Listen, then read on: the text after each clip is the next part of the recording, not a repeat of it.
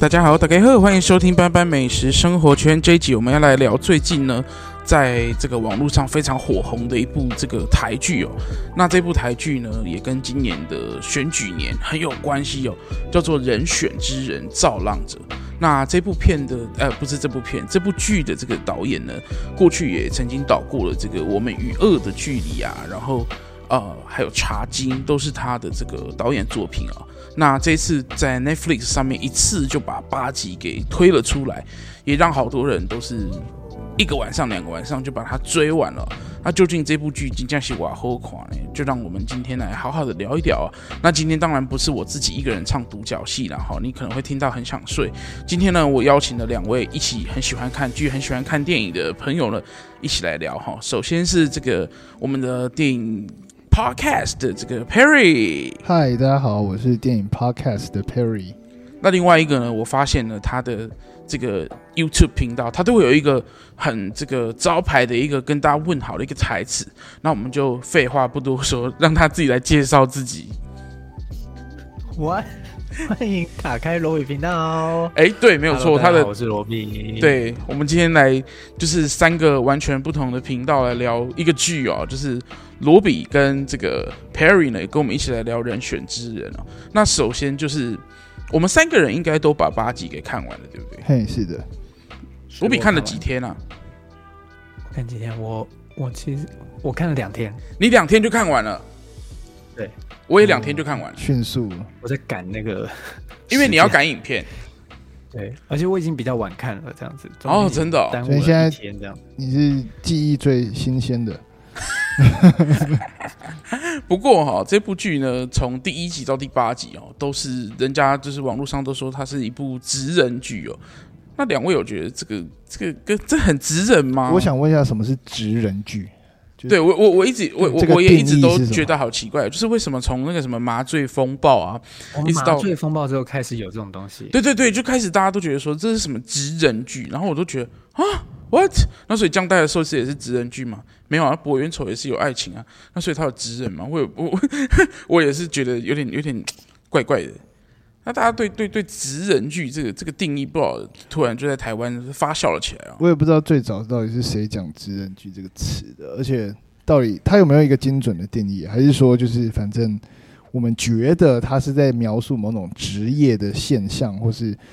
内容，就叫做职人剧吗？就是应该是吧，就是从应该是从日本的一个剧种来的，所以那个麻辣鲜师应该也算是职人。哎、欸，你这么讲好像是哈，对，好，好，但这部哈，就是它是很贴近的整个社会的氛围哦，那包含整个办公室的文化啦，那整个台湾就是对于我们两年就选一次举的这个背景来做设定哦，那这部剧的卡司其实也非常的豪华哈，从啊，谢盈轩啊，黄建伟啦，王静啦，一直到戴立忍啊，然后这个夏靖庭啊，都有很多的这个表现。虽然我最有印象深刻的就是夏靖庭，其实整部八集就只有两场戏而已，但你完全就可以感受到他的满满存在感。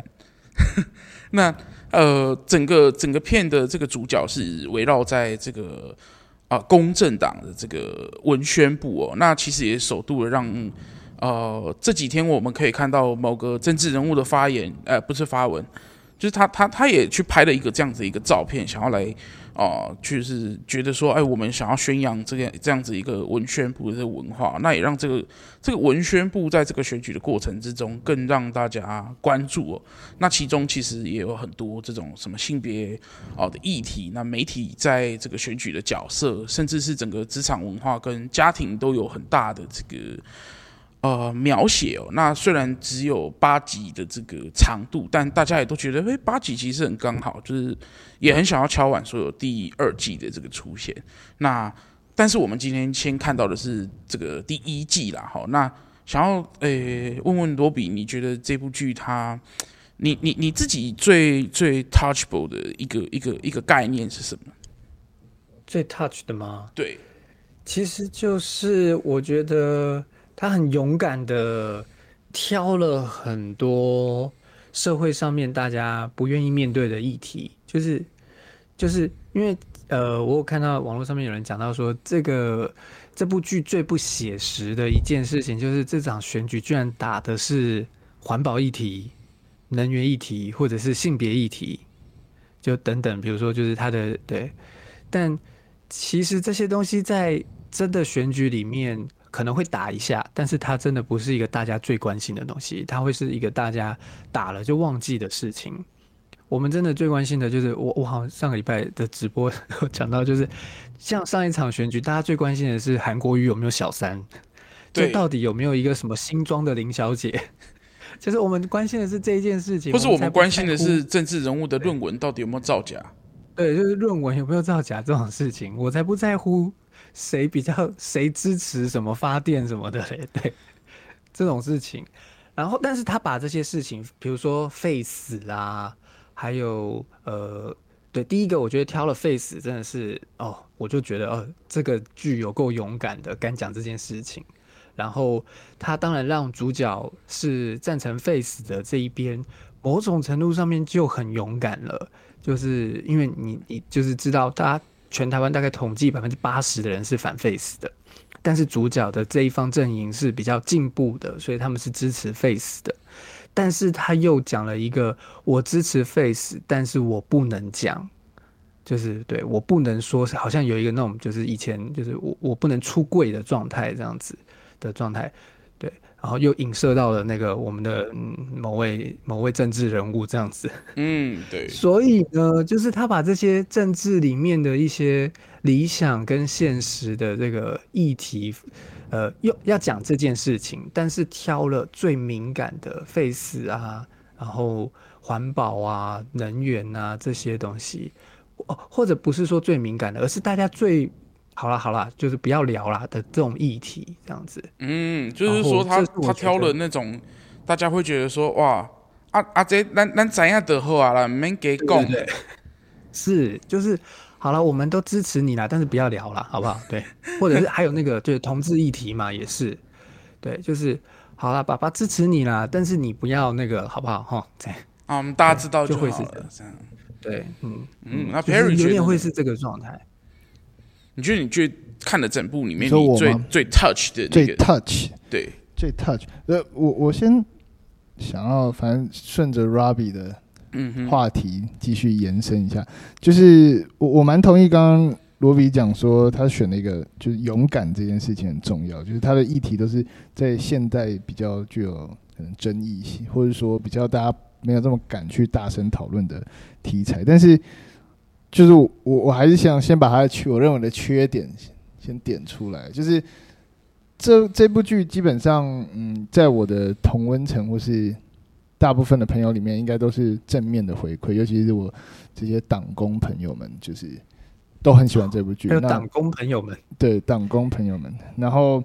我我自己当然也非常喜欢，但是我我觉得它最可惜的地方，还是最后选战的胜负还是落在这个师德上面，就是最终那个主角不是主角，那个谁林，他叫什么？就是败选林月珍。对对对，败选的那边不是因为他比较不好，所以他输。对，他不是在议题上面的胜负，而是最终还是回归到师德上面的人品上的。就赢的那边赢的也不够漂亮。对，我觉得这个有点可惜啦。就是我当然知道，以现实环境来说，就是大家还是会很关注，例如欺骗、小三或是情妇之类的这种议题，然后大家会比较有兴趣。那当然，因为最终是因为那个就是爆出了这个有点职职场权权势，就是压迫，就是主角女主角王静这个部分，所以我会觉得他的最终的选举的那个结果，然后是因为这个私德的部分，所以有点可惜了。不然我觉得他应该可以在议题上，就像刚刚 Ravi 讲，他提出了这么多像能源、环保、性别议题。他应该可以在这个上面做更多的交锋，然后在上面有一个真正的论述，然后来赢得选举嘛。这个才是我们喜欢看到，就是所谓的就理性讨论的社会，去针对议题做辩论，然后让选民选出一个就是认同的价值。这才是我们认为比较理想的选举的方式嘛。那但他可能因为回归到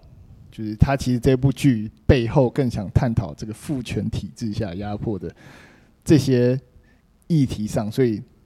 比较没有着重在选举本身上了。我我猜这也是一部分会会被说它不是政治剧，是职人剧，有一点关系，就是说它其实对于政治的描绘没有那么深，然后对于政治不管是本身的呃选举本身这件事也没有这么深的描绘，而且它只只针对文宣部嘛，我们知道在组织里面还有很多部门，新闻部、政策部。什么组织部？对，有很多部门。其实各个部门互相交锋或叠对叠的状况也是非常非常有趣。然后以及政党跟政党之间、部门之间的这种叠对叠也是很有趣的题材。但他都没有在这上面做琢磨。当然，有可能他是考虑到太复杂，对一般的观众来说，这个是一个很麻烦的。毕竟他还是希望大家可以对在椅子上，然后很舒服的吧。所以文宣部是一个很好。切入的部门，因为跟大家最接近嘛，它就是社群媒体，它就是这些活动，大家第一手会接触到政治最容易的方式，所以当然不能怪他们，但就是觉得比较可惜一点了。嗯，不过这部剧呢，它在整个国际的这个回响哦，跟台湾好像一样，都是很欢迎。我因为我想，只要在民主国家选举，就是一个常常发生的事情。那各国。搬出来的这种选举攻防也都是很类似的哦，包括说呃性别的议题啦、能源的问题啦、大家经济的问题啦，大家都会就是呃有很多的攻防，所以其实这部剧在不管是台湾或者是哦韩国啊，甚至我我我我那天有看到我在看剧的时候，这部剧居然有西班牙配音呢，就是西班牙语配音，那是蛮特别的，就是他们在哦一开始在锁定这个国际市场就已经有去。哦，预想到这件事情，那当然也跟前一部的在在台湾也是哦烧得很热的这个模仿犯有可能有一些呃，就是乘乘胜追击的这种感觉哦。那也让这两部剧都在呃整个亚洲国家看起来都是非常呃有不错的成绩啦哈。不过呢，呃，我想要请两位谈谈，就是说，哎，在这部剧就是你们所去看到说，哎。在每个角色上，你有没有自己？因为我觉得这个这个群戏的，呃，这个成分非常非常的多。你有没有特别对哪一哪一场群戏？比如说，啊，他们去唱 KTV，去哦、大家交好朋友，或者是说，哎，他们在哦、这个呃，在选举的这个造势的场合，或者是啊、有没有什么样让你觉得是最你你在群戏里面你获得最多感触，或者是最多回馈的一个地方？罗比先好了。哦，那既然是我的话，我想，呃，我就讲那个，应该是他们竞选总部成立的那一场戏，就是他们就到那个北门去办活动的那一天，好像就是全部的人出席要去，就是有点，就有点像是我们要去办一场活动的状态，然后大家在呃，除了要顾场啊，要跟大家讲话啊，然后那个。对，呃，黄建伟还要去扮恐龙，对不对？我记得对，要扮恐龙，好像是这样子。要扮恐龙那一天，对，就是他们竞选总部成立，然后也是那个，其实他刻画了一个很有趣的一一场戏。呃，我不知道大家看起来怎么样，我是觉得蛮蛮不可思议的，就是那个他们那个他们要控那个控制放那个投影的人，他要吃便当，然后竟然他就跟王静说：“你帮我按这样子。”就是他说怎么样怎么样就按什么，就按一就按 A 就按 B 这样子，然后就让一个旁边的妹妹就让王静啊姐姐啊就帮他按那个按钮这样子，然后他那个要控台的人自己那边吃便当。以我们以我来看，就是一个很不专业的状态。但是 OK，我理解那个戏剧情境里面就是要让王静去按那一个。候选人或者是那个竞选晚会后面的那个投影或者是音效啊等等的，就是让他参与到那个活动当中，产生那个他是那个造浪者的感觉，对。然后就看着大家一起在后台吃便当啊，然后讲讲一些事情啊，就是前面热热闹闹的在发生事情，就是正戏在前面，但是镜头基本上都是拍这个在后台的这一些人吃便当的啊，然后放那个音乐的啊，放投影的啊，或者是在监场的人啊等等的这些，对，那一场戏是我觉得看到这些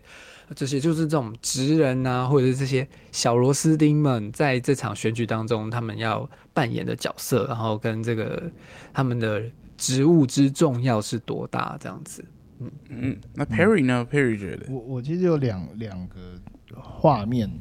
印象，算是蛮有印象的。只是这个可能要帮我补充一下，就是第一个就是我记得一开始在游行的时候，嗯，然后他们不是有两个实习生吗？嗯，他们有参与游行，然后不是有人举牌子吗？上面讲说什么兄弟洞这样？对对对，什么姐妹洞还是什么妹洞什么？对对对，兄弟洞兄弟洞。哦，对，这什么什么洞？对，然后不是就就是他不是就很生气，然后我我就想到，对这个刻画有当然有点刻意，但是就是他就在讲同志游行那个，就是有一解放派。会会就是比较裸露，然后就会有人说啊，这这会破坏那个就是模糊焦点。一个立场的，对对，他们说他们会有不同的表达方式。但但这个又有点，嗯，他又有点刻意的是想描绘说，就算在同样立场，你还是对性别做羞辱这件事情不好。但我只是延伸让我非常印象，就是对之前同志游行，就对于像性解放等等。就是会被别人讲说这个会模糊焦点啊，会被就是会让大家不想要参加这个活动啊，什么什么什么。我我觉得这个描绘蛮有蛮有趣的了。那这是一个，然后他把它点出来，然后表演在戏剧里面。这平常没有在参与游行的人可能比较不了解这个，但是就如果我们常常去的话，我们应该就很容易常常遇到这种事情。然后另外一个就是。就是那个呃，翁文芳嘛，对不对？嗯，对，对，他的女朋友伴侣就钟瑶演的那个角色嘛，就大家大家会说他很帅嘛，就主要是 KTV 那个场，就是说我不让喝醉酒的人付钱嘛，嗯、然后再加一个小时，让那个那他们主任名字叫什么？陈嘉靖。对，陈让嘉靖再多哭一个小时嘛，对不对？就是就是他描绘就是呃，当然他。我我是觉得这样气质的人，其实不管性别，大家应该都会觉得很帅吧？就会觉得哦，有肩膀，或者说有有，就是可以很体贴、很细腻，哎，对不对？嗯、那只是他把它放在就是所谓的同性伴侣的角色上，一部分当然也是想让大家看到说，这不管任何性别，有这样气质就会让人安心。我我觉得他有想要去描述这件事情。那其实整部电影院在。社运和就是所谓的组织内跟组织外做事这件事情也很有意思。就是说，像我们在三一八后面有一大群，大家都进到所谓体制内里面工作，但是在进体制内里面，就是就是潘刚大演的那个角色嘛，嗯，就是他就是一个从体制外进到体制内工作的一个人。那这个时候就会有这个矛盾，矛盾就是到底。哎、欸，我以前跟兄弟们一直在，就是街头上这样子对抗体制。那我现在成为体制一部分，然后你看他的同伴不就骂他说你是不是体制走狗啊什么什么的，然后是不是变了？就是进到就就很像我们现在听常听到很多人会讲非凡啊，他们呢、啊，对不对？零九万啊，对，非凡非凡，对对，他也离开那个位置了啊。呃，我我忘记了，不知道，很久没跟他联络了。他。红了之后就不会跟我联络，没有啦，开玩笑。好，最近离开，最近离开，对，离开了这个位置。然后，那我只举个例子，就是他他也有点出这种，我们尤其是太阳花后面这个时代的朋友，刚好是一个分隔点，有人进到自己的岗，就是做自己的工作；有人进到体制内，有人还在体制外的 NGO 等等。那大家就会有一些矛盾，或者说有一些对于到底就是什么，就是像以前常常讲的乡人味运动嘛，就是。大家都要大局为重为重嘛，对不对？就是常会听到这种，是，对我我觉得他也有点出这些，是对于有经历过这些时期的人是是有感觉的，就是他让一般民众知道这种矛盾跟冲突是会存在在这样不同角色的位置，就是每个人心中的矛盾都不一样。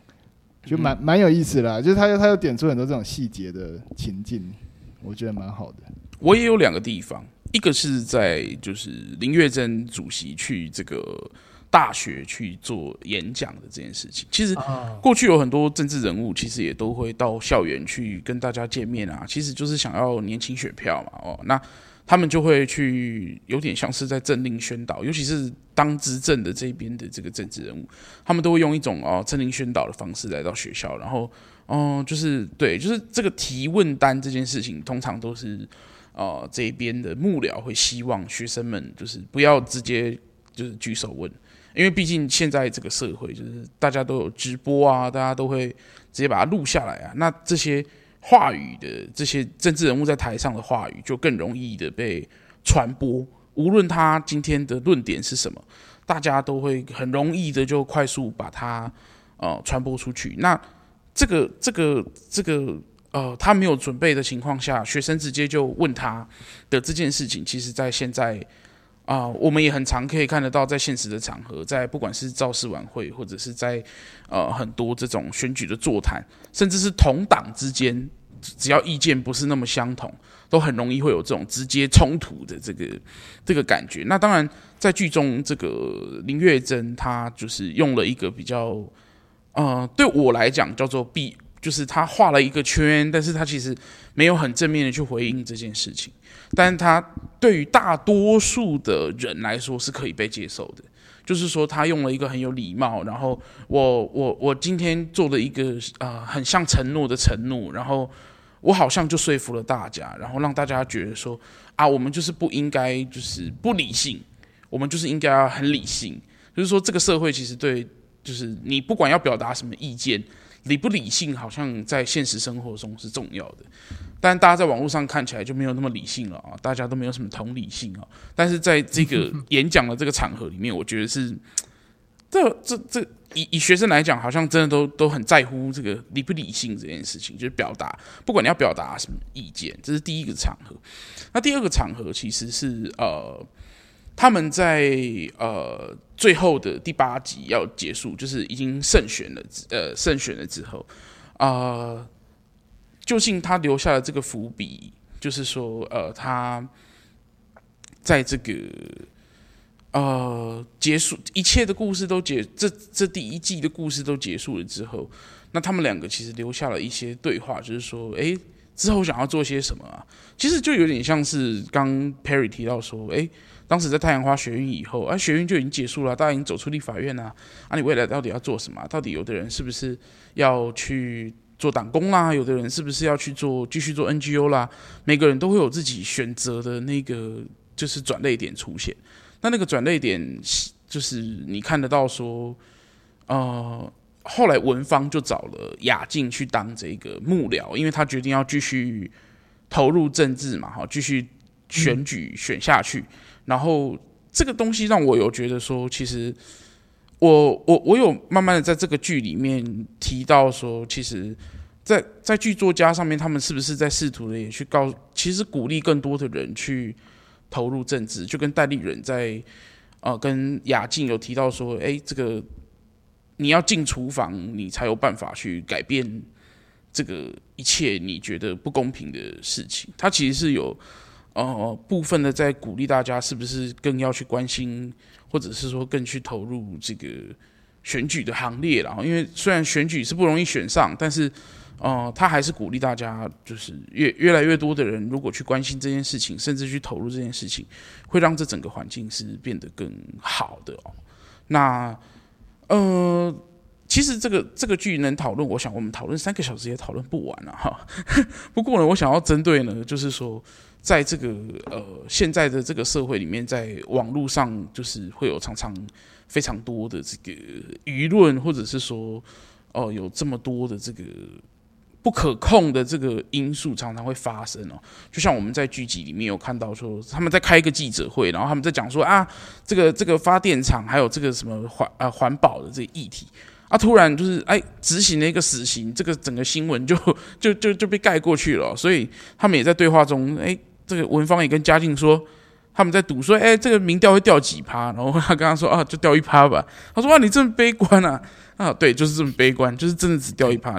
想要问问，但但这这虽然是一个，呃，就是剧也本身是一个媒体传播的方式。那其实我们三个也都是经营自媒体的一个呃创作者。那，诶，我想要，我很好奇，我们三个都是一个媒体创作者，我们怎么去应对这种呃突如其来的这种呃就是比如说你，哎、我我我举一个很不好例子哦，但是我真的觉得很可惜。就《龙与地下城》刚上映的时候，这这部片其实蛮好看的。我去看完以后，我也觉得娱乐性是很高。其实大家应该都会呃，算是一个很很满意的一个爆米花片了。但是很不巧的就是它附近有非常多哦，它前面有这个呃，关于我和鬼变成家人的那件事情，然后呃，后来也有捍卫任务，然后。它好像就被夹在中间，就是说一个事情的发生，它很容易会被前面或后面的事情给盖掉。那你们是怎么样去呃，怎么讲面？如果之间你今天是这个要去面对这个突如其来的改变，或者是突如其来的发生的时候，你会你会你会怎么做呢？就是说，哎，如果你今天也是剧中的这个角色，哎，Perry 会怎么做？你说如果突然有一个对，你也在开记者会，然后突然宣布说啊。那个这个总统府说要说要执行死刑，那如果你今天是这个文宣部的这个角色，你会怎么样去应对这个东西？哦，这是考这面试是不是？没有啊，只是大家聊天嘛，只是说我们刚好都是一个 这种媒体的这种就是创作者，那我们也我们也会去怎么样面对我我是认为媒体创作者本身也是是在跟着这个事啦，就是说如果。以前过去我们有常常在经营社群，应该就知道说，呃，其实经营社群很辛苦，因为你等于二十四小时你都要去 follow。如果如果你是很认真在经营，follow 所有跟你相关的事情，然后去抓准就是那个时机点，你才有办法站到那个浪头嘛。就例如，虽然我们现在讨论人选之人，在时机点的判断上可能稍稍微晚一点，因为因为他的势头已经开始在有点下降了，但。但我觉得媒体工对对对，媒体工作者大概也就是这个意思，就是说所有的的那个时机，对于就是自己可以有最大利益的那个时间点，我们必须非常非常的关心，然后而且抓准。但我觉得这样做久了就会像神经病一样，就是随时要一直看自己啊，这件事是不是跟我有关？我是不是可以借借势来发挥一些什么？然后我才可以帮自己的，不管是粉砖啊，或是频道啊，或者什么，来增加更多曝光也好，或是增加更多人气等等的。那说难听，有人就会说这在蹭时事嘛。但是问题在于你蹭的好不好嘛？就是你能不能，嗯，就是在这个题材上做更好的发挥嘛？那人家就不会觉得你是在蹭，你是你是刚好顺着这个事。但如果做的不好，就会被被说是蹭嘛。对啊，这只是这个跟选举的那个突发事关又不太一样，因为我们的我觉得在选举的判断上，大家都会知道新闻就是会拿就是某种更大的事件去压过另外一个事件，尤其是当当下这个事件是一个负面的对经营者呃对的执政者或者来说是一个负面新闻的时候，他们很容易操作另外一波大家更关心或者更喜欢的题材，例如。桃色风波啊，就例如死刑啊之类的，去盖过一个大家比较没这么关心，例如能源议题啊，例如一些就是可能大家在心中顺位没这么高的题目吧。那呃，我觉得我不知道要怎么做了，因为我不是党工啊，所以我站在假设在野的立场，说我要去怎么去在这种情境下去夺回那个势头。我觉得没这么容易。我觉得也就像他们讲的，就是说，例如像刚刚回到刚刚讲那个什么兄弟洞那个，就是你如果在追打，有时候就会变成说，就是这个党也是在做某种性羞辱。但你打了也不见得就这么有用啊。对啊，对啊，所以所以我觉得这个本来就很困难的一件事情了。人家用了一个更大的力量去把你原本在意想要想要传达的事情给给盖掉，或是模糊掉。模糊掉了，你要怎么办？嗯，这是一个很很难很难的问题啊，这很本质嘛。你又不能叫说所有的民众是放大眼睛，就是如果能放大眼睛，大家就不会被那个农场标题给骗了。所以 那我们来就来看一下，就是最近出了很多影片的罗比。如果如果你会。如果你是这个角色，你会怎么去扭转这个？因为，因为我相信你也会常在下标题的时候，或是选择题材的时候，会有很多的犹豫嘛，哈。那对啊，你会怎么做呢？我会怎么做啊？先讲我我本人的话，就是我已经觉得那个就是好像蹭流量这件事情，已经从一个不道德的行为变成一个就是基本的状态了。就是大家都你不蹭，好像是你不认真这样子的状，就这样子的事情了。就是你好像不尽责，有我已经觉得好像现在大家思维有一点变成这样，然后。所以我，我我就是以我本人的话，我就是尽可能有的蹭就蹭啊，这样子。就是就是，比如说遇到这种什么漫威片，就是一定要去看，然后一定要一定要可能第一天或第二天就赶快做出一个影片这样子。嗯，对，就比如说啊，看完就宝可噩梦，就发现哎、欸，没有什么人在聊哎、欸，尽管这部电影可能再好，你就会觉得。好像还是不要做影片好了。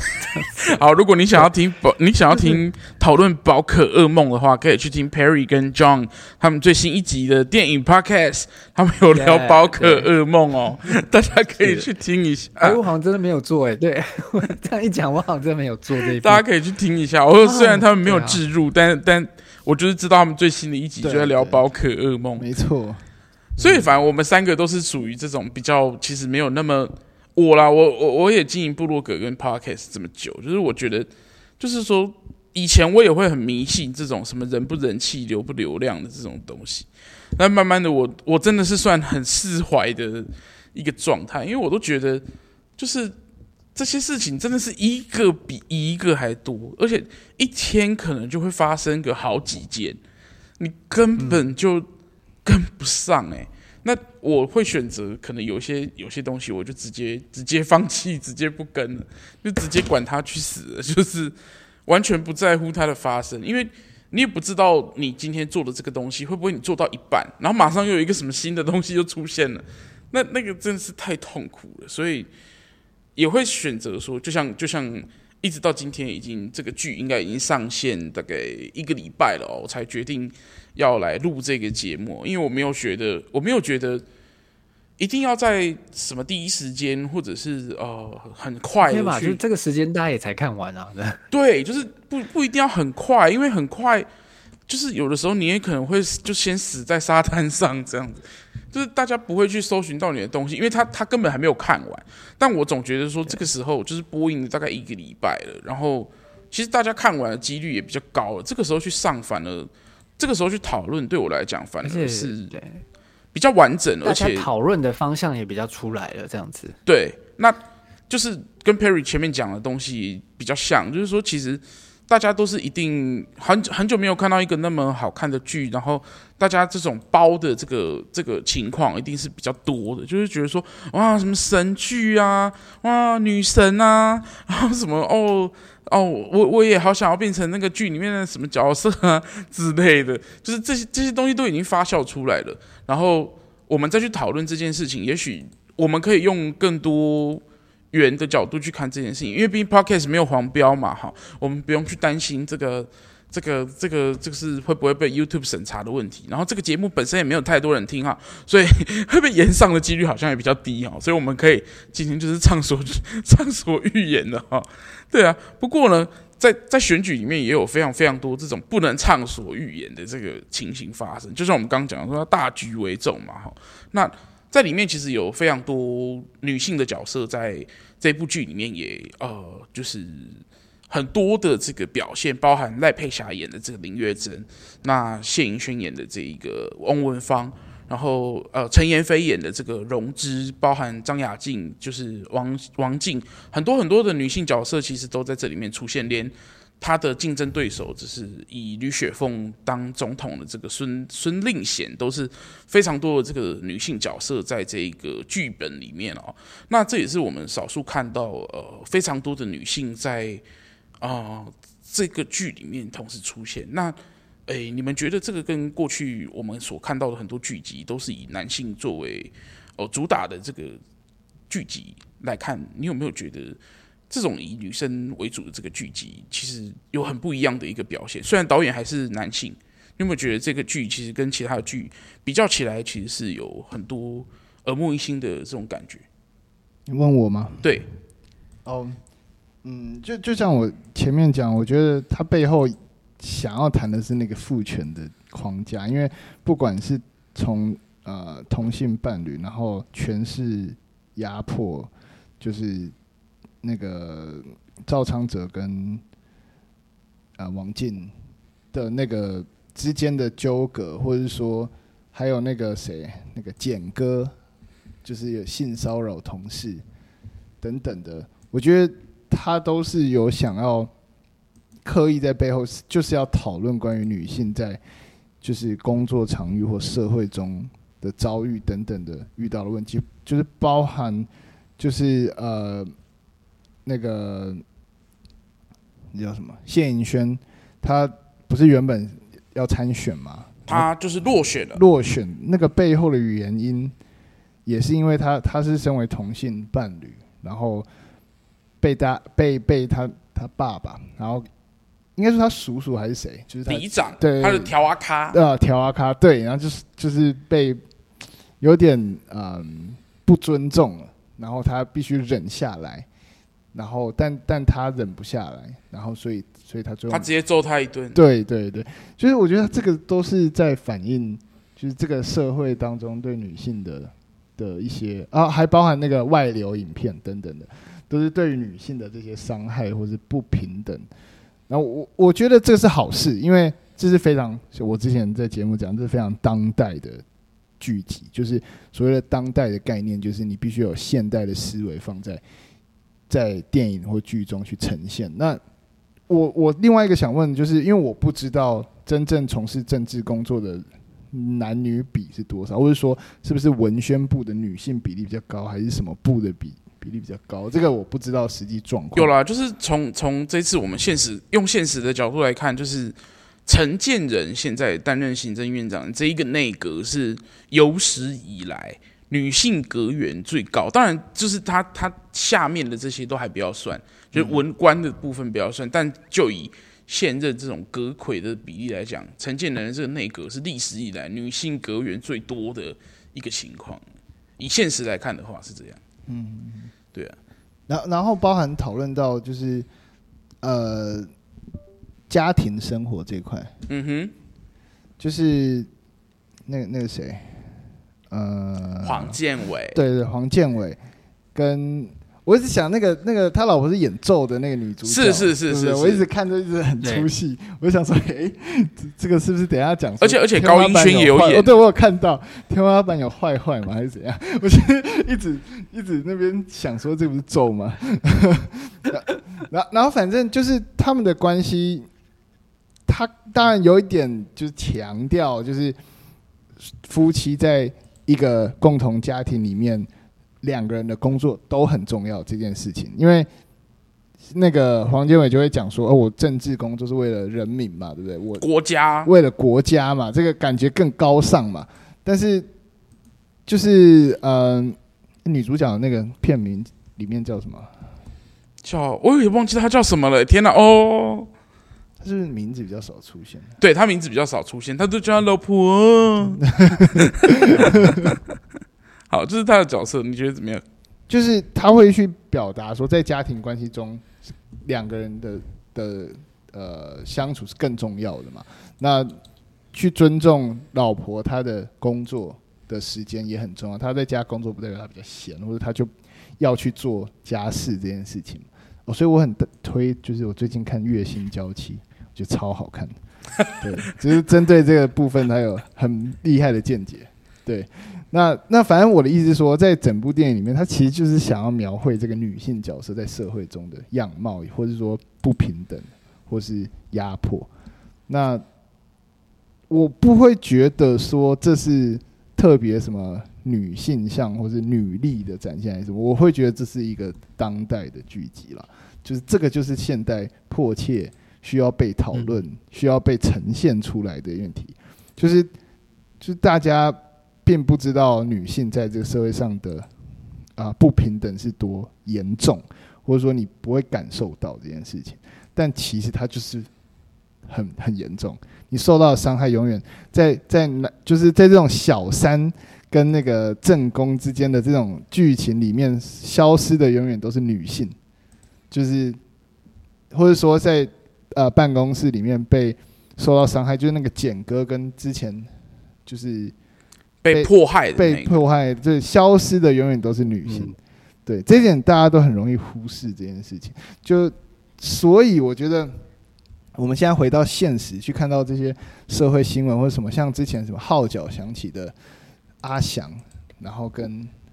谢欣，对，那我觉得大家就会想说，哦，对，就是残酷。阿翔他就会就道个歉，然后回归正宫，大家觉得美好的结局，然后他就可以再出来嘛。那那谢欣大家就会就会骂，就说哦小三啊什么什么的，然后是不是他的演绎的机会就会减少？那大家就不会去蝴蝶姐姐，呃对蝴蝶姐 对啊蝴蝶姐姐对啊对啊说的蝴蝶姐姐说错了，对蝴蝶姐姐就是他的他的机会是不是就更少？只是在这个感情世界中，没有人真的是。对或错，我觉得这个两人之间的感情不应该去，但在道德或者是世俗人眼光就会觉得说，哦，小三是错的，然后正宫是对的，就是会有这种，然后女性就会消失，然后然后阿翔就会继续在演艺圈这样子，对，所以所以我觉我觉得这大家没有去仔细思考这个问题啊，那这部剧就很不错的去点出这个问题啊，对不对？他他里面也有演到这这个部分嘛，嗯。那罗比觉得这这这这部剧，因为我相信你也看了非常多的剧集或者是说舞台剧，其实很少有看到女性演员这么多的表现，或者是说这么多的这个呃占比。那你觉得这个跟其他剧有没有什么样的差别？我刚刚听完 Perry 讲的，我今天有点茅塞顿开。哦，原来这个这个剧用这个角度来看，就是呃呃、突然觉得对，就是他就是在讲这个。因为一开始记得那个第一场戏，那个那个赖佩霞那个总统候选人去到那个大学演讲的时候，他就是讲这件事情嘛。他就在讲说，虽然有了女总统，但是我们的那个官员的女性比例还是非常的低。嗯，所以其实就算有了一个女总统又怎么样？就是女性还是不被。就以平权这条路来讲，还很远。看重就是以现实来说，虽然有女总统，但是还是女性的的能见度还是很低。那或者说，他们还有讲到那个 到底有没有妇女部这个事情存在？这样子，对，到底有没有妇女部？消失的妇女部这个哦，我现在才知道这句台词写的多厉害。我以为他是在自嘲那个，就是妇女部常常不见这样子。哦，原来他是在讲对，因为妇女的权益早就不见了，所以是消失的妇女部。没错，没错。对，所以才会提到那个大局为重这件事情。然后，呃，刚刚讲到这个剧的，刚 Perry 讲到这边，我就会想到，其实，在舞台剧里面有蛮多戏，当然有蛮多戏是以女生为主的，这个是有的，因为对剧场里面的女演员其实都很厉害，这样子。嗯、然后。然后有一个剧，我不知道，可能有没有人听过，叫也是很新的剧，叫李李平遥写的，叫做呃家族排列。它是舞台剧，对舞台剧。然后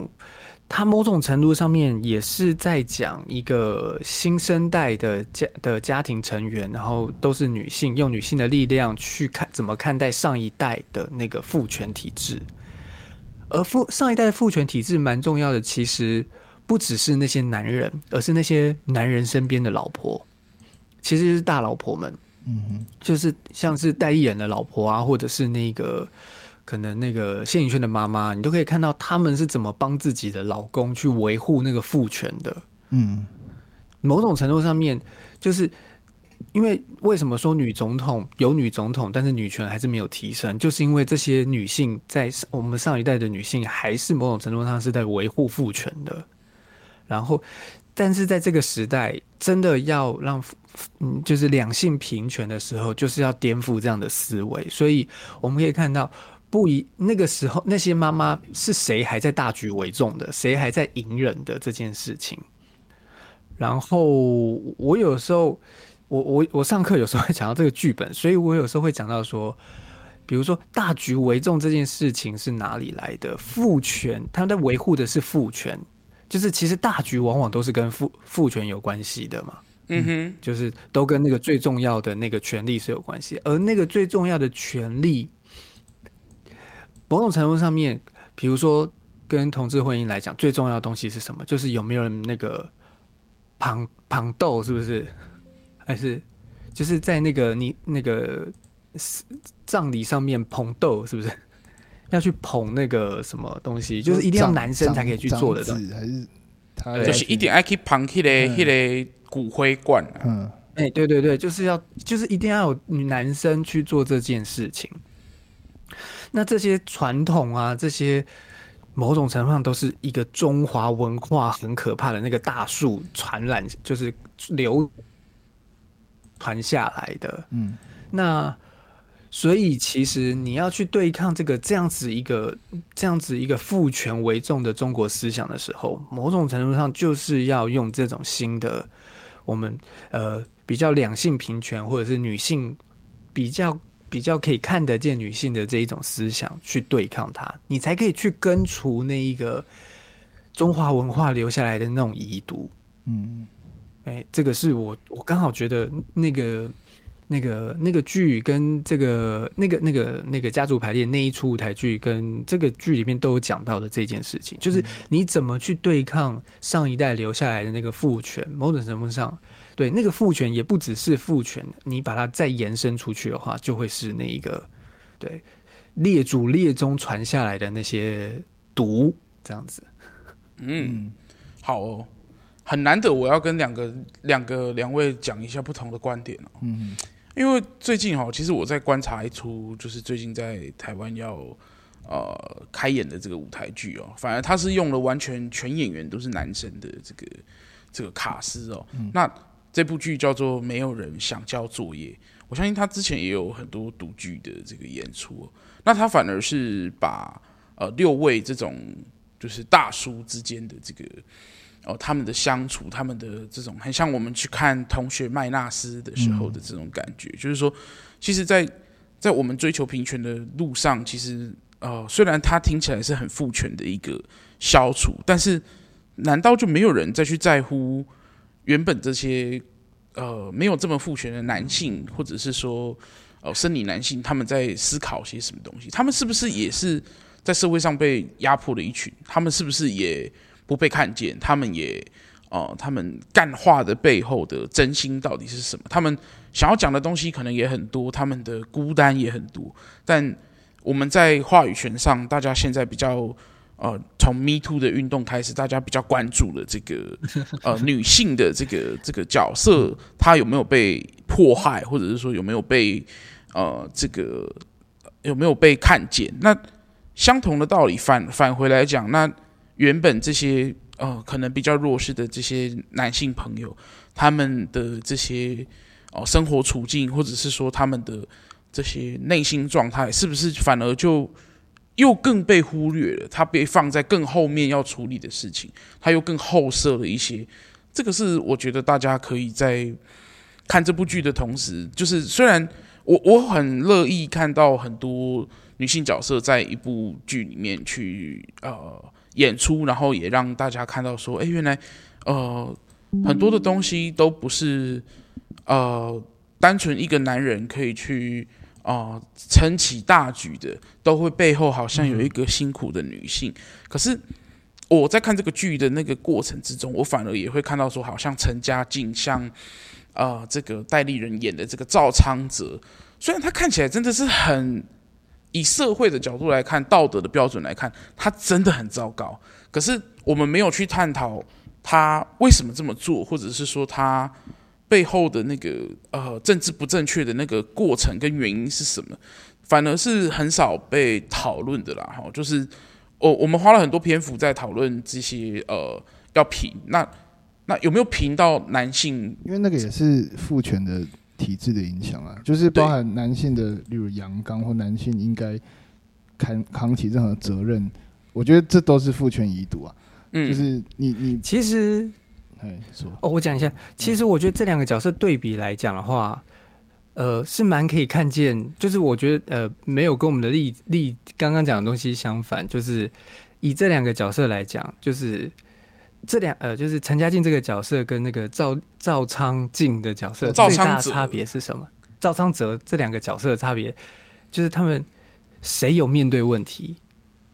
就是戴立忍那个角色是永远都在说我没有，我没有。对，他是找人来帮他掩盖事实的。但最后陈嘉静那个就是建黄建伟那个角色，最后是去面对他的错误，他发现自己是一个猪队友，然后他就跟老婆认错。对，所以所以他他不是那一个父权体制底下不用承担责任的男人那一种角色。嗯，对，这是我在看这个剧的时候，嗯，有很大的感受，就是说，呃，刚好这两个男性角色又做出了一个很大的对比，相较于就是我刚提出的说，哎，这部剧有很多女生，其实在这两个男性角色里面，包含了那个啊、呃、摸人家，然后要拿茶叶，或者是说，哎，组织部里面 他们在啊、呃，不管是秘书长夏静婷、副秘书长这个朴学亮他们演的角色，其实他们都是在。这些男性角色里面去去告诉大家说，其实，诶，嗯，这些角色里面可以怎么做的？对，就是说他们刚刚好都呈现了不同的处理方式，而这些处理方式到底谁会被认同，谁不会被社会认同，这个大家就是可以讨论的一个方向了。那我也觉得这个剧在呈现上，它在剧作家在构成的过程之中是有把这些。我我觉得他是有把很多很多很多的元素都放在里面的，但他到底藏得好不好，或者是说他很容易被看见吗？当然，他如果是很显性的一个台词或者是什么金句，他很容易就会被看得见。但是剧中其实也有很多的这些表情，或者是说眼神，或者是说一些手势，其实是不容易被大家发现，或者是说他只是很单纯的一句话，但是。他他好像云淡风轻，但事实上他里面那么暗潮汹涌啊。对，我觉得他这个剧本写的最好，就是很多地方都不是用讲的，就很多没有台词的戏都写的很好，嗯，都很细节，这样子、嗯、是蛮好的。那呃，就是说我我我也很想要聊一个很有趣的一个话题哦，就是说。呃，在这种呃，这个跟职场就比较有关系了，因为我相信这这部剧会受到大家的欢迎，也是跟我们在看半泽直树的那个过程之中是有点像的，就是说这些小党工或是这些小人物，他们被压迫的时候，然后像半泽直树，他就是加倍奉还、十倍奉还、百倍奉还，然后让大家看得很爽这样子。但这部剧里面其实是透过了。就是说，翁文芳的这个角色去冲撞这整个呃体制，或者是说他去啊、冲撞这些潜规则，冲撞这些很传统的思想，然后他就是要怎么样，他就不要隐忍，他就是他不是讲了一句说哦，我们不要就这样算了，对，就是不要这样算了，而且他就没有这样算了，他还直接去呃去行动，然后甚至。我觉得里面有一个有一个很疗愈的画面，就是他们在开车，然后后面有一个人不是扒他们嘛，然后他们两个下来就臭骂他一顿。这这是为观众服务啊，对，这是观众服务了哈。但是简单来说是是让这这这几个角色去演出了观众的这个期待，或者是说我们我们可能在生活之中讲不出的话，做不出的行动，或者是啊。呃想要达成的理想，好像在剧中里面都帮我们去算是抒发，或者是去帮我们讲了这些话。当然，嗯，这些东西回到我们的现实生活中，我们有没有更努力，或者是说更有勇气的去面对这些对我们看起来很失望的事情？嗯，我觉得还是有一段距离，但我总相信这部剧有这么大的回响，也会影响到更多的人。他在发生了很多的事情，或者是他想要去。哦，冲撞，或者是他想要去完成某个属于他觉得要捍卫的价值，是有很大的一个帮助的哦。那也跟两个政党，呃，他们的这个这个剧里面其实没有很去探讨两个政党究竟在政策上。就我刚刚讲的他的缺点。对，他其实没有什么，没有去在政策上做什么很多的琢磨，因为当然他在他把整个框框在一个文宣部里面哦。那虽然他探讨了很多议题，但其实他没有去平衡报道对面的党派到底呃意见，或者是包含死刑，他也其实没有让支持死刑的论述有太多嘛，对不对？对对对，所以所以说他他还是，但但其实我觉得这样处理是可以，因为百分之八十的人是支持死刑，就是他还是要去服务百分之八十的人嘛，纵使他想应应该是说，因为支持死刑的人已经有百分之八十，所以我必须琢磨在他想表达的是废死这个部分，所以他花比较多的时间论述 face，。所以反而让那个死刑比较少，因为这是他的立场。嗯哼，对对对。不过我想要跟两个人挑来聊最后一个话题哦，就是说，呃，当然我们之后还可以再找时间聊这个话题啊哈，我们也可以聊别的啊。虽然这是我们的合作的第一集，但我希望它不是最后一集啊。那我想要聊一个东西是雅静去跟文芳讲了这个他所发生的这个事情，就是说，就是呃。呃，文芳在台词里面有讲说啊，每个民意代表不就是心理智商师吗？嗯、对，这个这个东西突然也让很多的人会心一笑，就是说大家其实是会去跟很多的觉得，因为其实，在剧本里面，雅静跟文芳并不是一个很平等的关系，他们其实是一个主管跟呃这个下司的这个关系，嗯、下属对对，那但是他们在私交上，他却。愿意去把他过去发生的事情给诉说出来，然后希望啊、呃、有人可以去帮助他，或者是有人可以去啊、呃、试图的去争取一些什么东西。那这个在我们的职场里面哦、呃，就像刚刚 Perry 讲的啊，消失的永远都是女生啊。那我们我觉得去把这件事情说出来的时候，其实是更需要勇气的，就像。呃，文芳在这个他们跟秘书长跟副秘的这个这个讨论里面也有讲到，被害人要再去诉说一次被害人的遭遇的时候，其实是非常非常痛苦的过程。那两位对这个这个这个诉说这件事情有没有什么呃概念，或者是说，诶，你们其实在平常有没有遇到这样的一个？状况跟剧里面其实是有相同的这个发生的。你说重复诉说自己受到伤害这件事，对，就是说，但但但有没有人去帮你处理？有的是，哎，我我诉说完了，结果结果这个人反而把我直接就把我就是打入冷宫，直接把我冰起来了。很多在职场上的确是这个样子的。我我比较少遇到了，所以你问我好像不准。但但我想再等下让罗比回答这一这一题，然后我想先讲另外一件事情。OK，就是呃。我我又想要讲一个他处理起来我认为有点可惜的事情了，就是还记得荣枝这个角色吗？Uh huh. 对不对？那他对于他爸外遇有一直过过意不去嘛，对不对？他就觉得这是一个很严重的伤害嘛。但我觉得这件事很神奇，这是在很多电影里面，就是尤其是就是台湾的电影嘛，就是会觉得说，我们不知道为什么小孩自然而然会认为就是。爸妈外遇这件事是错的或不好的，就是他们毕竟没有经历过婚姻、婚姻或感情，他们是从什么地方认知？那我唯一想象的就是从社会去认知，社会告诉大家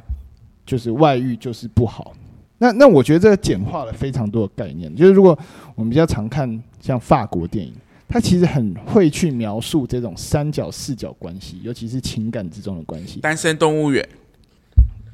单身动物园不是法国电影，单身动物园有吗？对，有啊。他不是在讲，好不管，好，就是例如法国电影什么我爱你，你爱我，他爱他嘛。然后还有还有对，还有很多部早期法国的片子，很喜欢什么泪水成瘾哦，还是什么，就是成瘾。对，很多很多部都在讲这种啊，巴黎初体验。那我觉得台湾的电影就是缺少对于所谓的关系的描绘，就是你看融资就觉得哦。就是父父母就是，而且是爸爸外遇就是不好，然后就很伤心。但我感觉不到为什么他伤心呢？就我们当然可以带入自己已经成年，然后这些呃，不管是婚姻或恋爱经验被欺骗的这个痛去同理。但我觉得融资这个角色，他这么小，他有谈过恋爱吗？那他对于婚姻懂吗？就是他懂这种人跟人之间关系的问题吗？我我蛮怀疑的，而且就是。他简化了，就是劈腿就是不好这件事情。我我我一直在这件事很想强调，就是在关系的情感中，其实没有谁对谁错了。然后，因为人是感性的动物了，就是呃，婚姻是人定下来的社会规则。不会啊，就跟雅静，她也是自愿去爱上了当第三者的这个角色。对啊，她所以她也在剧中觉得自己是不是也。做错了什么？对，所以所以为什么他就是为什么好像爱上了一个人这件事是错的？就是那是因为就社会把婚姻这个框架放在关系之中，好像我去破坏了别人的婚姻这件事就是错的。但我觉得这件事可以被讨论，但在台湾目前的电影或是剧中很少针对这样的题材做讨论，但法国电影就有，所以我觉得这个是可以再进步，或者可以再进一步去深深入探讨的议题。那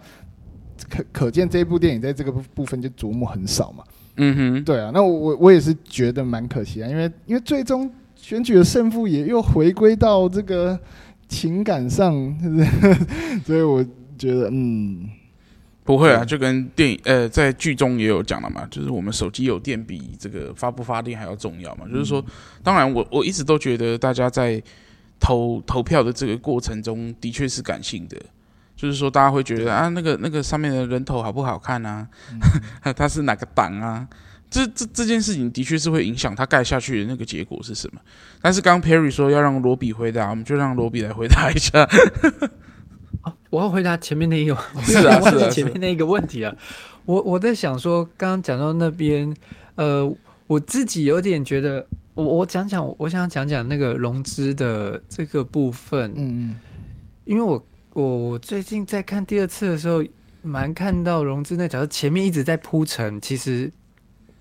就是他其实是对于一个呃爸爸妈妈就是梦幻般的关系的一个幻灭。对，就是他发现妈妈其跟爸爸在一起，其实有这种程度上是利益的结合，而且很疏离。就是，但婚姻不就是利益的结合吗？对，他们只是假面夫妻，但是他他们是利益的结合，这样子就是怎么帮帮他助选啊等等这些东西。然后一点是这个，然后啊他又看到妈妈一直在抽烟这样子，虽然我真的觉得他是不是觉得抽烟就是不好，对不对？对，所以他一直把一些价值一直在灌输。台台湾的那个影剧导演们，不要再用抽烟做这种行为，不要再拍抽烟了。嗯。不是王家卫那个年代了，这样。王家卫那边真的很多抽烟。对啊，不是华华灯初上已经很多了。然后，然后某另外一个程度上，应该是他看到爸爸那个硬碟里面有那么多女生的裸照，这件事情是是是是是才是让他最恶心的一件事情吧？应该不是。但但为什么他会觉得恶心呢？我我想要就针对这些问题都再度深入探讨。嗯小时候，我们看到裸照会觉得恶心吗？因为她自己是女生，所以她看到那些女生的裸照，而且是被藏在一个，不是，那那就这个就很像我们男生把 A 片放在硬碟，然后把硬碟放到保险箱，然后不小心被自己女儿看到啊，原来爸爸藏了这么多 A 片，然后那个女儿觉得很恶心。只是我觉得这个就，我觉得他这个描会跳了很多东西，就是。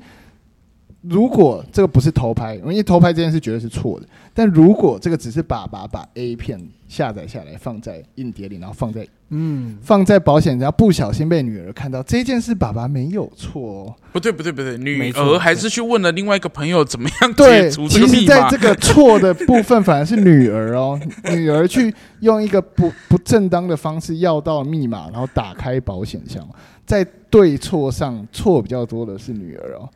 所以我认为这个编剧跳太多东西了，就是那边有点跳太快，这样对，所以这样子，所以融资觉得恶心的点是什么？就他他可能也不知道那是他偷拍的，对不对？这有可能是大尺照吧？哎，我之前做摄影师拍大大尺照存在那个硬碟里面有错吗？嗯，没有错嘛，这是双方双方被拍，只要被摄者同意，然后没有强迫行为，双方都可以接受这样的行为。反而是融资这个行为去偷看爸爸的 保险箱里面的东西，这件事才是错的哦。所以我觉得这个大家要思考清楚这个议题啊。哇，我们今天好政治不正确哦！这没有政治不正确啊，我在讨论一个 正确正确的东西啊。哇，这个才是正确吧？超棒的，Podcast 就是没有黄标。就是我我的意思是说，应该就是要让大家知道这个才是正确吧？如果我现在就我把事情化简，就是我现在拍摄，我征求同意，然后存在自己的硬碟里面，没有强迫存起来，然后不小心被女儿看到，在这件事上，女儿觉得恶心。好，我不知道这个恶心的由来是什么。那。行为上的对错肯定是女儿错更多，嗯，那那我想问各位，就是这件他他要怎么去推进，就是融资对于父亲的这个呃不理解或不满，就是因为女儿她融资绝对不知道那是偷牌的。那我觉得你举这个例子，可能因为就是看到爸爸的男生看到爸爸的 A 片这件事情，就是有一点太太，就是我我就是我不知道，真的一个女生来这样看的时候，是不是会很理所当然的恶心？这个是我觉得可能是可以讨论啊，这是性别教育失败，这这我们三个人都没有办法理解的一件事情。就是对对 性这件事感到恶心，这件事一直以来都是教育上的问题吧？就好像谈谈性这件事是很丢脸，然后就是这也是中华文化遗毒吧？我们下一次挑一部有性的片来讨论，就是就是好像讲性这件事或裸露这件事就是不好嘛，对不对？为什么不能裸露？对啊，就是嗯，反正这个是另一个议题。再配上。再配上王静讲的那一那一段话，就是他说我自己的裸照在别人手上这件事情是多么的担心害怕，然后可能这件事情也有在融资的心里面这样。对，其实这个是另外一个题目了。这个就是这绝对是照唱者的错，因为他没有尊重被拍摄的人，然后他有半强迫利用感情。有啊，他有尊重啦。他他其实也就他有点用情感情勒的方式去做这件事，而且最后没有。如果对方想要希望他删掉，他就应该要删掉，就应该要删掉。对对对，这才是正确的。我现在都在讲一个正确的，不是正确而，是比较理想理理想的价值观。在探讨这件事，我觉得我们应该要很把这件事全部抽出来讲，而不是就是很片面，就是例如外遇就是不对，看到裸照就会恶心，就是这种很直观二元的讨论，这个对任何事情都没有意义。嗯哼，好哦。没有想到我们在这个性别话题上 这么的有讨论性啊！好，但是我决定要 bonus 一下哦，因为我觉得在整个剧的最后面，就是这个造势晚会的这个高潮哦，其实，在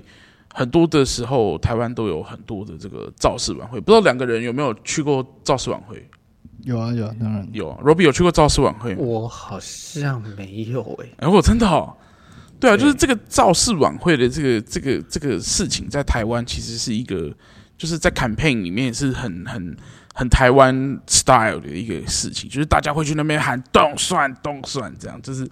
是一个很特别。那剧中也把这个东西给刻画出来了，就是说造势晚会这件事情对于。哦，在整个政治发展上，或者是说，其实他还他已经省略了很多，比如说他发文宣啊，然后要去扫市场啊，要去站路口啦，这个都已经算是省略蛮多。嗯、但在造势晚会这件事情，还是就是说煽动民众的情绪啦，然后大家应该要去在上面呃讲出什么样哦、呃？怎么讲？就是你会发现在台上的人讲的话，都是不是平常的人会讲话的那个话，那。我想要，我想要知道说，诶，两位在这种造势晚会的这种情绪，或者是说，诶，他对于整个民众在情绪上的这个这个影响，两位有没有什么想法？就是一定要请灭火器跟闪灵来唱嘛，对不对？跟跟谁？跟谁？闪灵跟灭火器啊，这不是跟闪灵啊？对，不是不是于天吗？不是于天？哦，对，于天也对，对，对，还有于天呢。OK，没有，就是说他们在台上就是会去。比如说，他去到客家庄，他就会讲客家话；他去到就是呃老人比较多的地方，他就讲台语；他去到什么原住民呃比较多的地方，他就讲原住民话。我一直都觉得这件事情是也是很奇怪的。不过这很正常吧，入境随俗啊。OK OK OK，你觉得很很很很入境随俗，但我只会觉得，就是说在造势晚会这种这么大型的场合里面，去去去讲这个东西，是不是一个就是说做作？对，对我来讲是，就是说他们在造势晚会上面去去诉说的任何这种政治语言，对我来讲都是都是好像，嗯、我好像在听废话的这种感觉，就是你好像不讲也不会怎么样，然后讲了好像也没有更好，这这这我也觉得这是近几年来为什么这个哦、政治文化被呃台湾人觉得说好厌烦哦，好啊跟我好像就是没有那么大的关系，我还是好好回去生活好了。是有很大的关系的，不过希望大家可以就是在虽然这这部剧已经很多人看了，不过我们还是推荐大家可以去把这八集给好好的看完了啊。然后欢迎在 Apple Podcast 的这个留言跟我讨论，或者是啊在我的这个粉丝专业贴文贴这集 Podcast 的时候，也可以。说不定你会被骂，还是我会被骂？哎，对我们三个可能都会被骂哦。不会，第一次被演上，我会被骂吧？我已经被骂很多次。OK，被骂好。OK，fine。我们我们尊重我们的言论自由，好不好？那如果你对这集节目有什么看法的话，都欢迎你来留言，然后按赞。如果你想要抖内的话，也可以抖内哦，好，我很缺抖内哦，好。好，然后如果你是收听 Spotify 或者是其他的平台的话，也欢迎把这一集分享给你已经看完这个人选之人造浪者的这个朋友们。那我们就下一集见喽，拜拜，拜拜，拜拜。